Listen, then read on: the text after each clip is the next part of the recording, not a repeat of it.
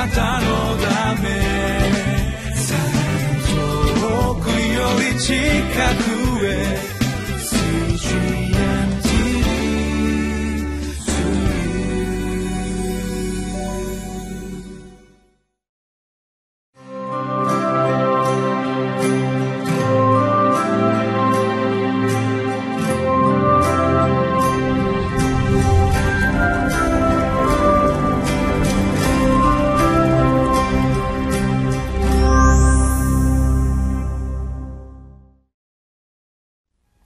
CGN テレビをご覧の皆さんこんにちは。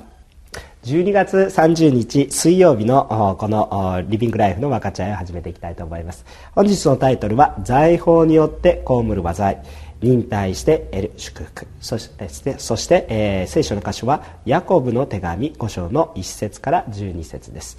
今日の場所はですね、えー、皆さんが大好きなお金の話。そして、えー、苦労する、え、お金の話。で、もう一つは忍耐ですね。えー、もうどんどんどんどん年の瀬になっていきます。ある人は、え酔い越しのお金は持たねえという人もいるでしょうか。えー、このお金に対して私たちはどのように捉えていったらいいか、また祝福を引ける秘訣っていうものはどういうものなのか、えー、それを考えていきたいと思います。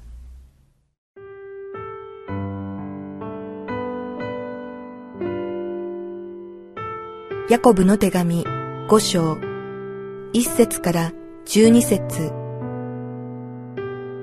きなさい、金持ちたち。あなた方の上に迫ってくる悲惨を思って泣き叫びなさい。あなた方の富は腐っており、あなた方の着物は虫に食われており、あなた方の金銀には錆が来て、その錆があなた方を責める証言となり、あなた方の肉を火のように食い尽くします。あなた方は終わりの日に財宝を蓄えました。見なさい。あなた方の畑の借り入れをした労働者への未払い賃金が叫び声を上げています。そして取り入れをした人たちの叫び声は万軍の主の耳に届いています。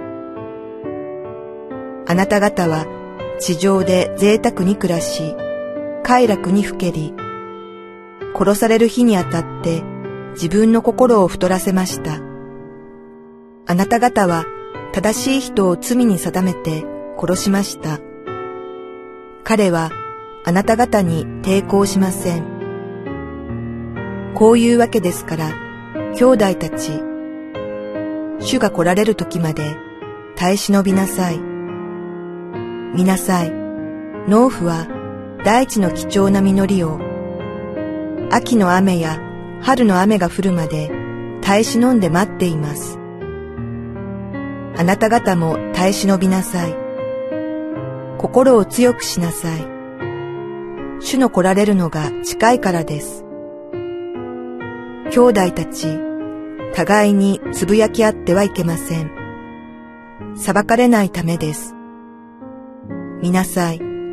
裁きの主が戸口のところに立っておられます。苦難と忍耐については、兄弟たち、主の皆によって語った預言者たちを模範にしなさい。見なさい。耐え忍んだ人たちは幸いであると私たちは考えます。あなた方は、予部の忍耐のことを聞いています。また、主が彼になさったことの結末を見たのです。主は慈愛に富み、憐れみに満ちておられる方だということです。私の兄弟たちを何よりもまず誓わないようにしなさい。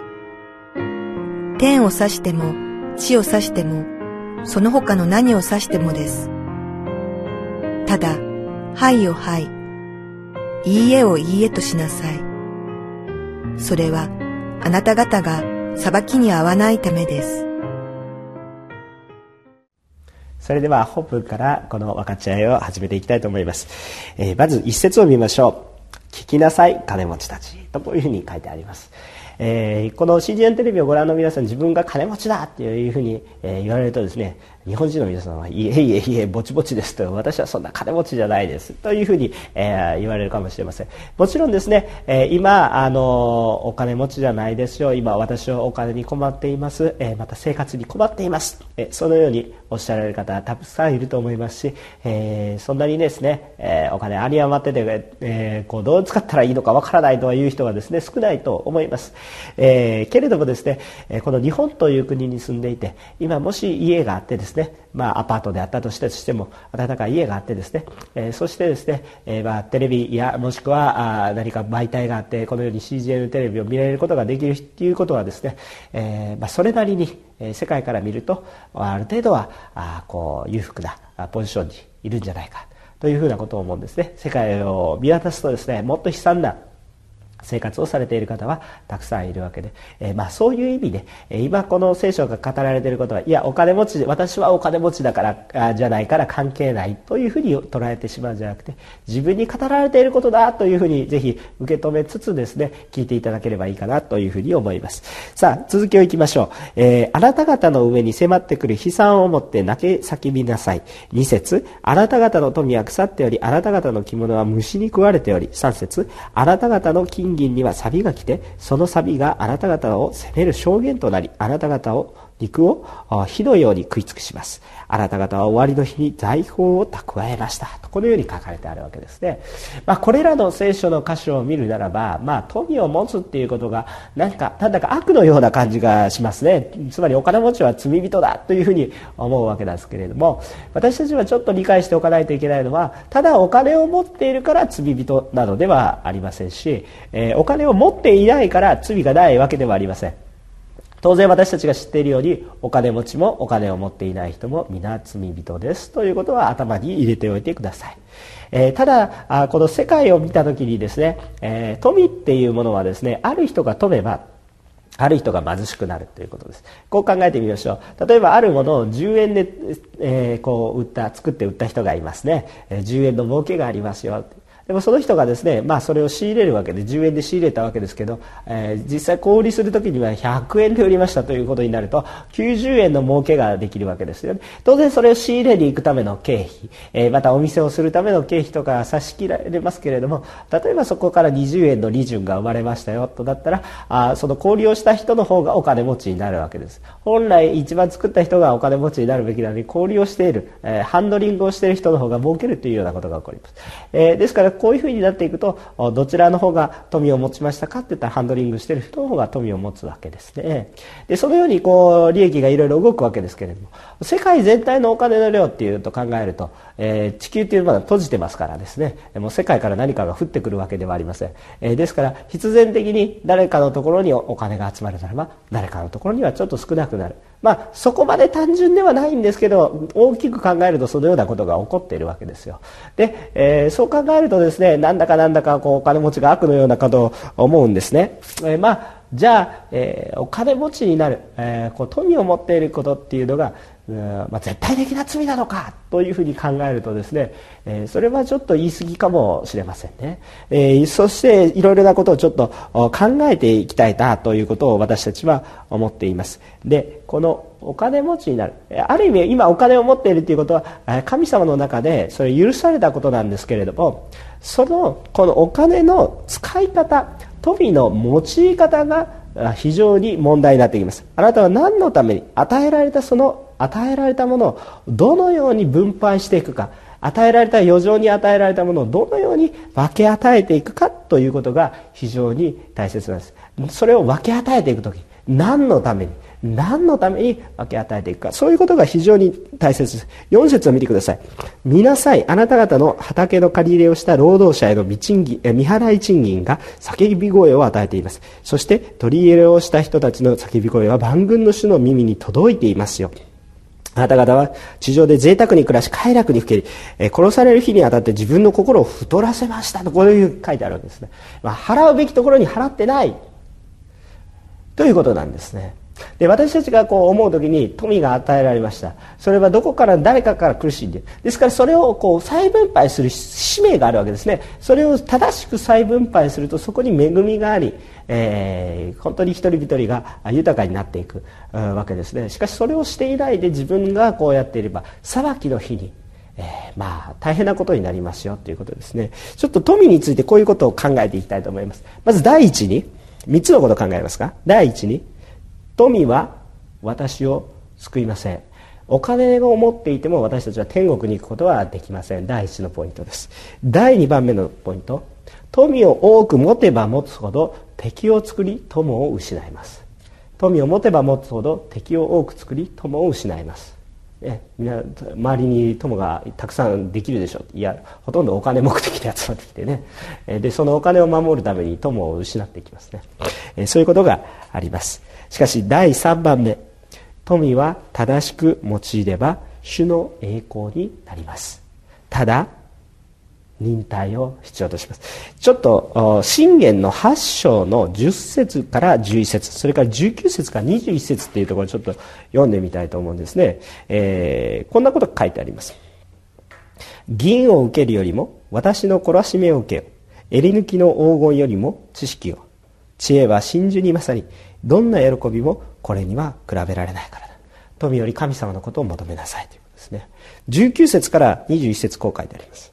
私の身は黄金よりも純金よりもよく私の生み出すものは襟抜きの銀に勝る。私の私は正義の道公正の通り道の真ん中を歩み私を愛する者には財産を受け継がせ彼らに財宝を満たす。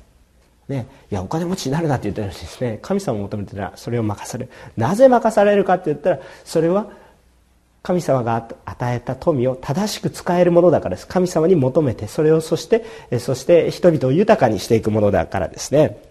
でこれはですね単なる富のことだけを言ってるんじゃなくて霊的なことも言ってるわけです。6節にあなた方は正しい人に罪を定めて殺しました。まあこれを言うならばイエス・キリストのことを言っているんだと思います。彼はあなた方に抵抗しません。そのようなことを言いました。イスラエルの人たちあなた方は霊的な祝福を初めに受けている。独りいじめにしてしまって他の人に与えない。霊的な祝福も多く与えられていて、えー、それを分け与えたいことはよくない。クリスチャンの皆さんあなたは早く救われたかもしれません。その恵みを自分だけ受けていてその恵みを分け与えないことは霊的な富を持っている霊的な金持ちになっていて富ばっかり声を取らせてですねダメになってはいけないということですそれを分け与えていく再分配していく伝道していく。そういうことがですね大切です。から、まあ、使徒の働きの20章の35節で送るよりも与えることは幸いです。与えることがやっぱり幸いなわけですよ。で、えやはり、え最近クリスマスもありましたけれどもクリスマスの時クリスマスを本当に、え祝福に変える秘訣は何ですかって言ったらプレゼントをもらうこと祝福をもらうことも祝福ですがそれを誰かに分け与えていくことを知っている人はクリスマスに意味があります。ただしこのことをするときにはある一つのことが必要です。7節から12節を見ると簡単に言うとそこには忍耐が必要ですよ。ということが書かれてあります。一度与えられたものを分け与えていく時にはどうしてそんなことしないといけないのと思ってしまう。忍耐が必要になってきます。あしかしこの忍耐は素晴らしいです。ローマ書の5章の1節から5節を見ると、えー、本当にこの忍耐が品性を生み出して品性が希望を生み出してこの希望は失うことがありませんとそのように、えー、書いてあります。私はこのように思います。主に従い命を得神様が与えてくださっているその使命忍耐を持って全うしたい。そのことを思います。皆さんはどうでしょうか？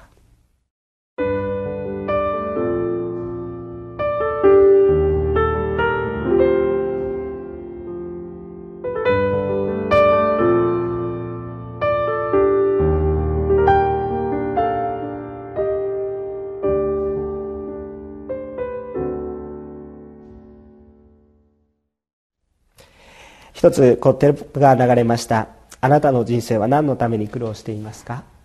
私の人生はあいろんな苦労があります。苦労がないわけじゃなくて苦労があると思います。もちろん生きるために苦労しています。苦労が嫌だから死ぬんだ。そういうことではなく皆さんは生きるために苦労しているんです。だから苦労は悪いことではありません。富を持っていても苦労します。それはどのように苦労しますか？富を持っていることはあなたが神様によって祝福されあなたに使命を与える。その富をどのように用いるか。それを使う時には知恵が必要ですし忍耐が必要です。もしあなたに今富が与えられていなかったとしてもそれを祝福です。神様だけを見上げて歩んでいくことができます。でも持っていても持たなくても同じ。忍耐が必要です。あなたは何のために苦労しますか？これが私たちの中心。神様のために苦労してください。神様のために苦労してください。そして分け与える時も神様のために苦労してください。そして忍耐で我慢の時があったとしても神様の喜びとなるように忍耐をしてください。そうするとあなたは喜びであふれまた命を得ます。富を持っていても天国には行けません。逆に貧乏であったからイコール天国に行けるわけでもありません。でも何よりも神様から与えられる大きな祝福。これから目を離さないでください。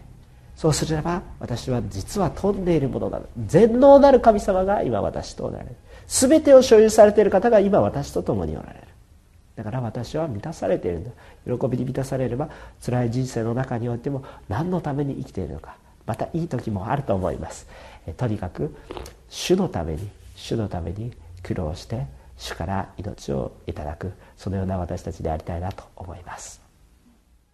近